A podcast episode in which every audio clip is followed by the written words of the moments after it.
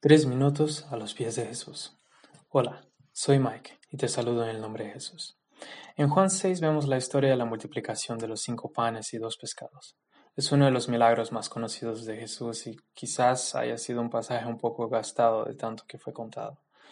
Pero realmente tiene una profunda enseñanza que Jesús tiene para nosotros hoy, especialmente en esta época. Y dice en el versículo 5, cuando Jesús miró y vio la mucha gente que lo seguía, dijo a Felipe, ¿dónde vamos a comprar pan para toda esta gente? Pero lo dijo para ver qué contestaría Felipe, porque Jesús mismo sabía lo que había de hacer. Felipe le respondió, ni siquiera el salario de doscientos días bastaría para comprar el pan suficiente para que cada uno recibiera uno. Entonces Andrés, que era otro de sus discípulos y hermano de Simón Pedro, le dijo, Aquí hay un niño que tiene cinco panes de cebada y dos pescados.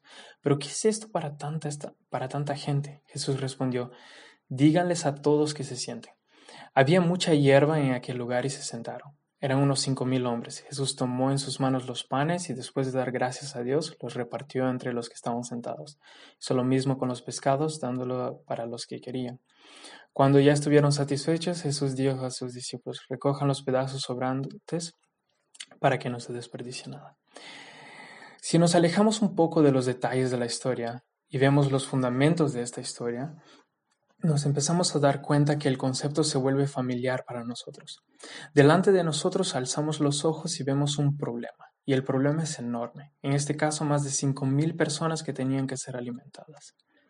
Sobre nosotros viene un peso emocional que, de tener que resolver este problema. Y viene Jesús y nos pregunta, ¿y ahora? ¿Qué sugieres? ¿Cómo lo solucionas?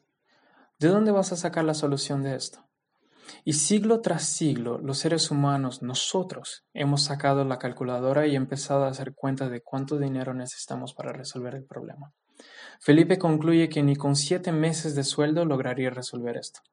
También tenemos la opción de simplemente alejarnos del problema y decir es responsabilidad de otro.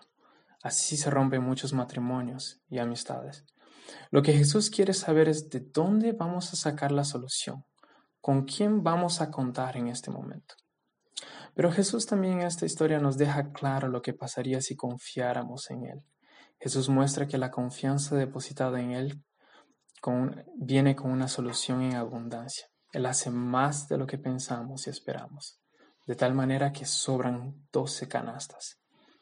¿Qué opinas tú de esto?